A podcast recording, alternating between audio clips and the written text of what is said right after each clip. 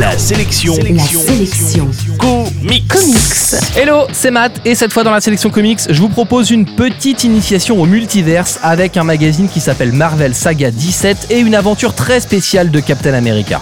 Marvel Saga est une revue trimestrielle qui sort en kiosque et qui regroupe des histoires complètes qu'on peut lire sans rien connaître aux comics.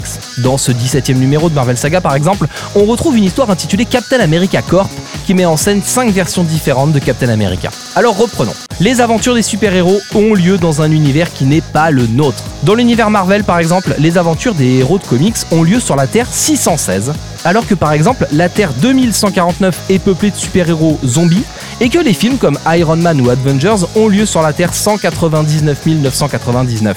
Dans ce numéro de Marvel Saga, c'est donc plusieurs versions de Captain America issues de ces différentes terres parallèles qui doivent se côtoyer et travailler ensemble. Le Captain America de la Seconde Guerre mondiale, ça coquine donc avec le Captain America super violent des années 90, mais aussi l'actuel Captain America et deux versions futures du héros. Ils doivent affronter une menace qui risque de détruire l'ensemble des terres parallèles. Si on n'est pas ici face à la meilleure histoire de tous les temps, ce Captain America Corps vous permettra de découvrir le concept du multiverse, ce qu'il a d'intéressant, et on s'amuse par exemple à y croiser des versions ratées des super-héros connus. En bref, la sélection comics aujourd'hui c'est Marvel Saga 17, c'est dispo chez les marchands de journaux et ça coûte un peu moins de 6 euros.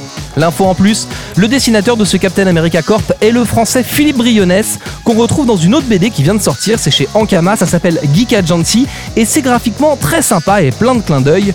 Côté scénario, en revanche, Geek Agency nous prouve qu'il ne suffit pas d'écrire geek sur la couverture et de planquer Pikachu et le Punisher dans les décors pour faire une bonne BD. La sélection comics, c'est votre nouveau rendez-vous quotidien avec les comics. Pour plus d'infos, www.laselectioncomics.fr